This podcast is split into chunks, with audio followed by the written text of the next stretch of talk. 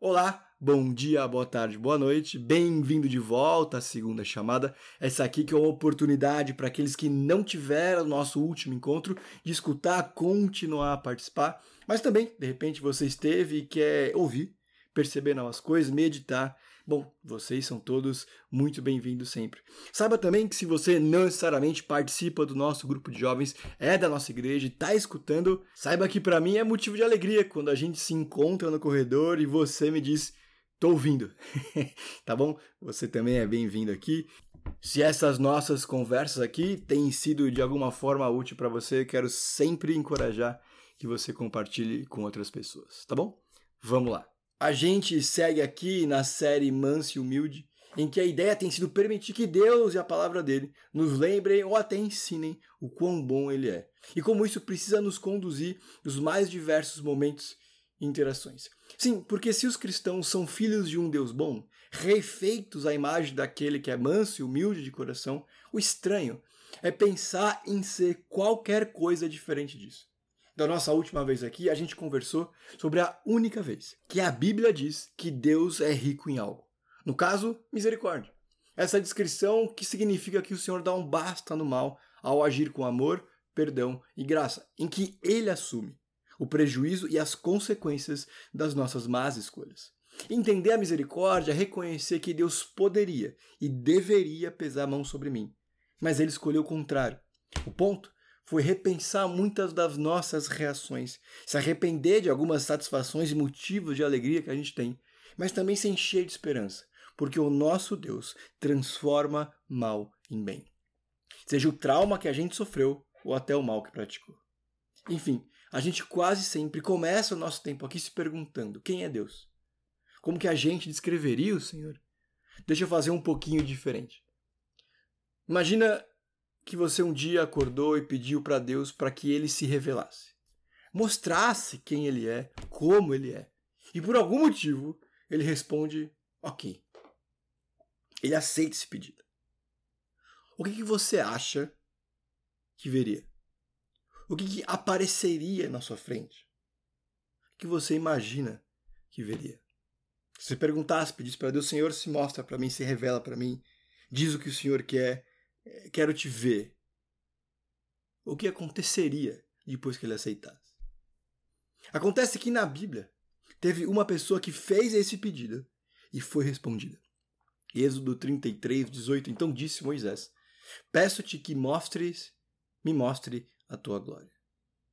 E aí diz que Deus, um pouquinho mais para frente, no 34, 6 e 7, e passou diante de Moisés proclamando o próprio Deus: Senhor, Senhor, dá para entender aqui como eu sou, alguma coisa assim. Deus compassivo e misericordioso, paciente e cheio de amor e fidelidade, que mantém o seu amor a milhares, perdoa a maldade, a rebelião e o pecado. Contudo, não deixa de punir o culpado, castiga os filhos e os netos pelo pecado de seus pais, até a terceira e quarta gerações. Vamos lá. Moisés pede para Deus: Quero ver a sua glória. Glória literalmente significa peso, tá bom? Eu quero ver quem você é. Eu quero ver o que te faz especial. O que te faz, o que faz você, você. E é interessante, porque o que Deus mostra? Na verdade, o simples fato de Êxodo 34 existir é a prova de que Deus é bom. Porque essa é a segunda vez que Moisés e o Senhor se encontram no monte. É que na primeira deu tudo errado. Quando Moisés desce, ele dá de cara com Israel adorando um bezerro de ouro e quebra as tábuas da lei de tanta revolta. A situação é tão bizarra que Moisés desce com os mandamentos depois de falar com Deus. Ele olha para baixo, ele vê o povo adorando o bezerro de ouro e a situação fica ainda pior, porque Arão, o irmão dele que era responsável ali pelo povo, sacerdote, explica o que aconteceu. Ele diz literalmente que eles pegaram o ouro, jogaram no fogo e saiu este bezerro. Pode olhar lá, tá em Êxodo. Então, Moisés e Deus meio que precisam se encontrar de novo. Considere também que Israel acabou de ser liberto da escravidão porque Deus quis. Tem as pragas que forçam o faraó a ceder. Tem a viagem pelo deserto, em que de dia tem nuvens trazendo alívio para o povo. e de noite colunas de fogo que os guiam nesse caminho. E mesmo depois de tudo isso, porque Moisés demora a voltar do monte e Deus não fala nada, eles decidem fazer um bezerro de ouro. Deus até traz juízo, ele pune o povo, mas ele não destrói e nem abandona. Voltando aqui, Deus faz questão de se revelar como compassivo, misericordioso, paciente, cheio de amor e fidelidade, que mantém o seu amor e perdoa a maldade. Depois, talvez só da vinda de Jesus, essa aqui talvez seja, isso aqui talvez seja o ponto mais visível de Deus. Uma das vezes, uma das poucas vezes que alguém viu e descreveu de fato o que viu sobre Deus. Poucos textos também são tão repetidos na Bíblia. Tem pelo menos oito citações diretas. Davi, Joel e até Jonas usam. Mas também tem várias outras, por exemplo, Números 14, 18, Neemias 9, 17, 13, 22, Salmos 5, 8, 69, 14, 86, 5, 103, 8, 145, 8, Isaías 63, 7 e Naum 1, 3. Não é por falta de repetição. Esse texto acaba se tornando um dos mais importantes de todo o Antigo Testamento. Em um tempo em que as pessoas não estavam escrevendo em e-mail, que bastava apagar, refazer, salvar como rascunho, cada centímetro de papiro, cada pouquinho de tinta conta e conta muito. Deus movendo os escritores bíblicos a escrever o que ele queria que fosse guardado, move cada um desses, ou várias vezes o mesmo, para repetir exatamente esse verso, ou até de uma forma um pouco mais abrangente. Porque é importante. Vamos lá. O que, que você pensa? O que, que te vem à mente? Visualiza quando ouve a frase a glória de Deus. Talvez venha a imagem do universo, as estrelas, cometas, planetas, estrelas. Uma voz trovejante vindo da nuvem, alguma coisa imponente.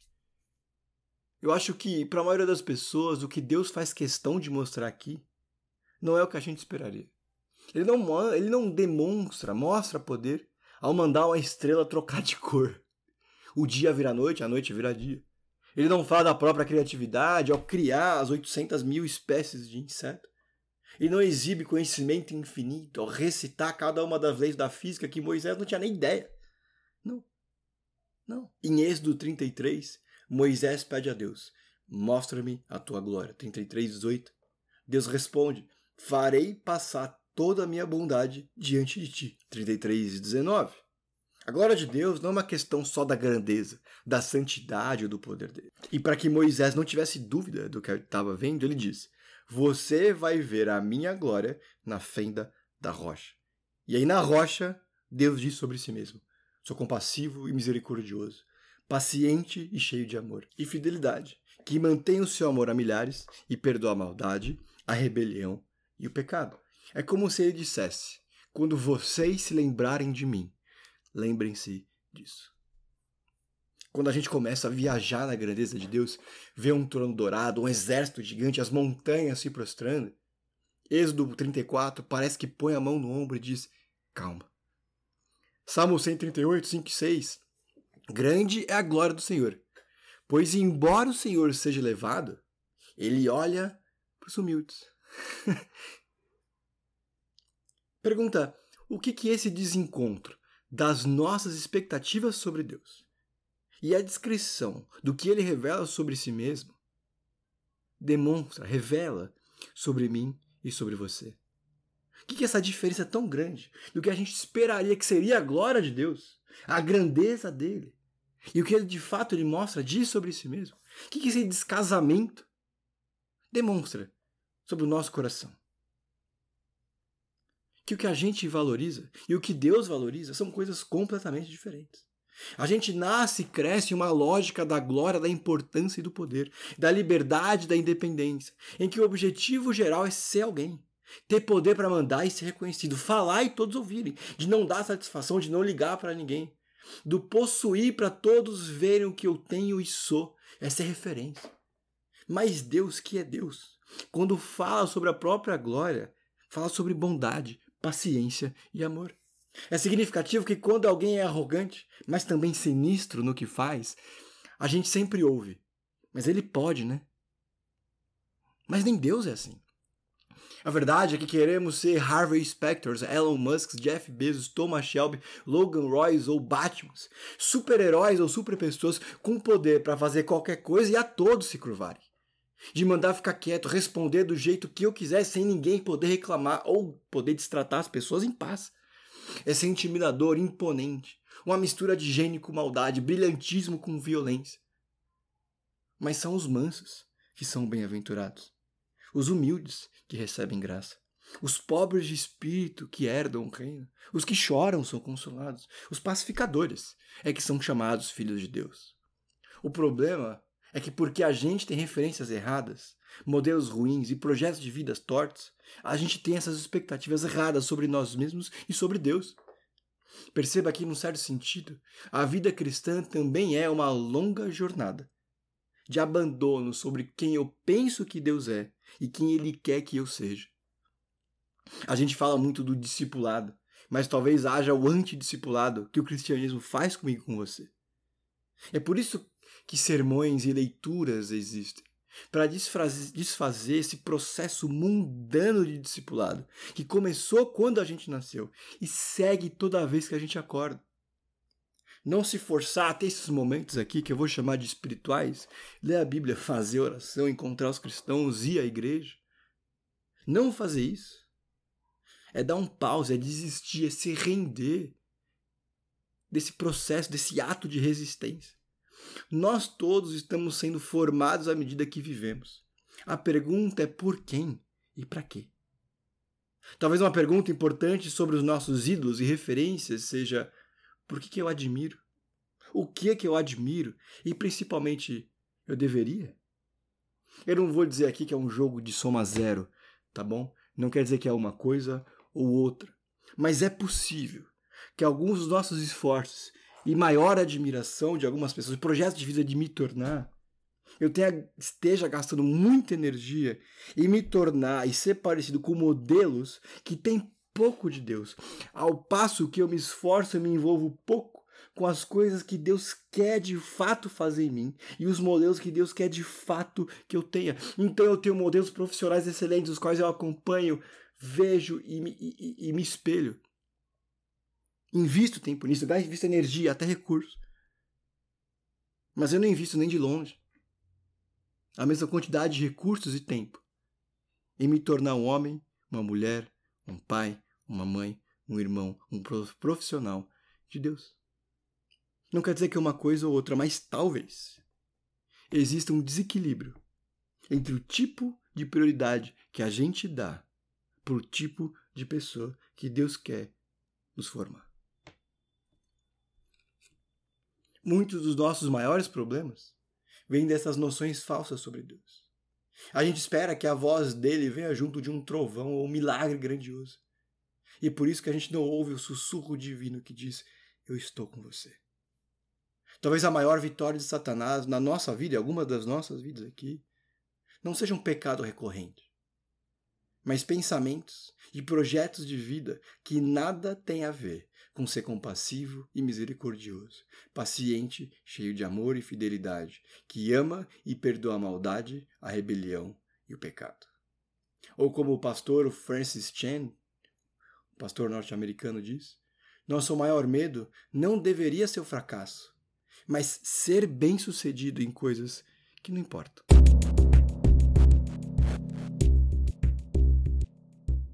E aí o texto termina com essa percepção, com essa esperança que também o alerta. Deus está atento e o mal tem consequências. Perceptíveis na terceira e na quarta. A gente vê o mal acontecendo. O fato do Senhor não se irá facilmente não significa impunidade. Os perdoados são os arrependidos. Os duros de coração sofrem por gerações. Existem dois tipos de pessoas que são muito difíceis de ajudar, ensinar ou até consolar. Tem, tem os que pensam que erraram demais para serem perdoados. Gente que fez ou faz bastante besteira. Coisas que estão no passado ou vícios que dominam o presente. E cada vez mais tem mergulhado, seja na angústia de não se sentir amado por Deus, ou porque precisa se entorpecer ainda mais. Outros, igualmente complicados, fazem pouco caso da graça de Deus. E justamente porque o Senhor é tardio em cirar e não tem sofrido as consequências do mal de forma tão presente, insistem em fazer escolhas que sabem que são ruins. Mas porque são boas e trazem prazer, continuam. Os primeiros desconfiam da bondade de Deus. Outros pensam que ele é um avô negligente. Nenhuma coisa e nem outra. O que esse texto está oferecendo aqui é esperança. Ele está dizendo: calma, Deus está sempre de braço aberto para te receber, independente de quão longe você tenha ido ou até do mal que tenha praticado, seja ele pecado, rebelião ou maldade. É um texto que diz: volte para casa. Nunca é tarde demais para a graça de Deus. Mas também tem um aviso: arrependam-se, porque o reino de Deus está próximo. Quero terminar como a gente sempre termina os nossos tempos. Primeiro, descanse. A gente acredita num Deus que é bom, que enviou o seu filho Jesus para nos mostrar, para tocar na bondade dele. Alguém que veio para nos conduzir, corrigir e principalmente salvar. Foi a morte dele na cruz que permite que a vida seja nova, que a gente receba essa nova vida. Resista pelo poder do Espírito e a confiança na palavra de Deus a qualquer impulso ou impressão que diga o contrário da verdade de Deus, que Ele é bom. Mesmo que não pareça, mesmo que a gente não consiga perceber, Deus é bom. Foi Ele que nos libertou no passado. É Ele que nos sustenta no presente. E é Ele que traz segurança para o futuro. Descanse na verdade, na convicção de que Deus é bom. Segundo, acorde. Tem muita coisa ruim que a gente está lidando hoje porque decidiu ontem contra a sabedoria de Deus. E a gente vai sofrer no futuro porque escolhe mal hoje. Enquanto nós estivermos vivos, sempre é tempo de recomeçar, sempre é tempo de pedir perdão. Mas é preciso se arrepender, confessar uns aos outros, pedir ajuda, compartilhar lutas e permitir-se ser cobrado.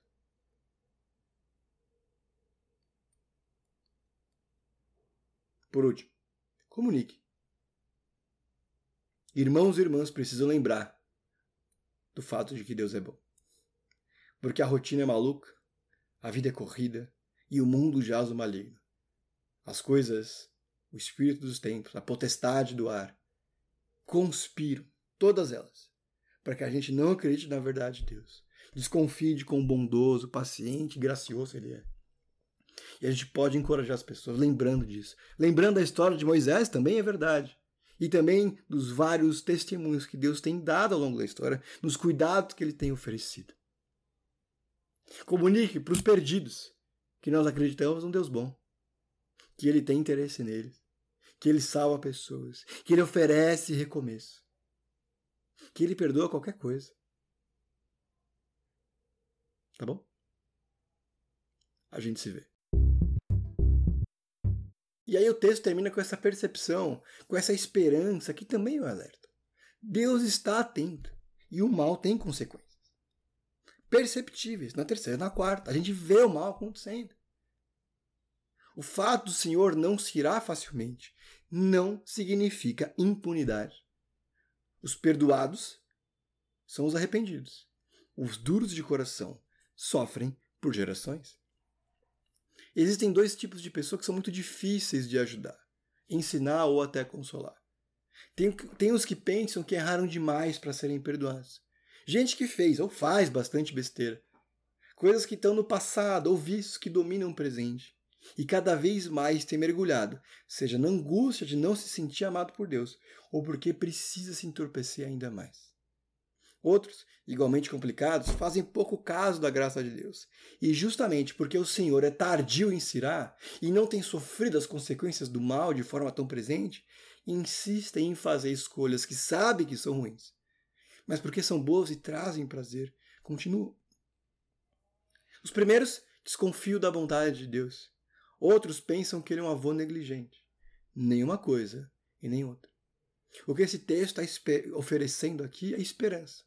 Ele está dizendo calma. Deus está sempre de braço aberto para te receber, independente de quão longe você tenha ido ou até do mal que tenha praticado, seja ele pecado, rebelião ou maldade. É um texto que diz: volte para casa. Nunca é tarde demais para a graça de Deus. Mas também tem um aviso: arrependam-se, porque o reino de Deus está próximo. Quero terminar como a gente sempre termina os nossos tempos. Primeiro, descanse. A gente acredita num Deus que é bom, que enviou o seu filho Jesus para nos mostrar, para tocar na bondade dele. Alguém que veio para nos conduzir, corrigir e principalmente salvar. Foi a morte dele na cruz que permite que a vida seja nova, que a gente receba essa nova vida. Resista pelo poder do Espírito e a confiança na palavra de Deus a qualquer impulso ou impressão que diga o contrário da verdade de Deus, que Ele é bom. Mesmo que não pareça, mesmo que a gente não consiga perceber, Deus é bom. Foi Ele que nos libertou no passado. É Ele que nos sustenta no presente. E é Ele que traz segurança para o futuro. Descanse na verdade, na convicção de que Deus é bom. Segundo, acorde. Tem muita coisa ruim que a gente está lidando hoje porque decidiu ontem contra a sabedoria de Deus. E a gente vai sofrer no futuro porque escolhe mal hoje. Enquanto nós estivermos vivos, sempre é tempo de recomeçar, sempre é tempo de pedir perdão. Mas é preciso se arrepender, confessar uns aos outros, pedir ajuda, compartilhar lutas e permitir-se ser cobrado.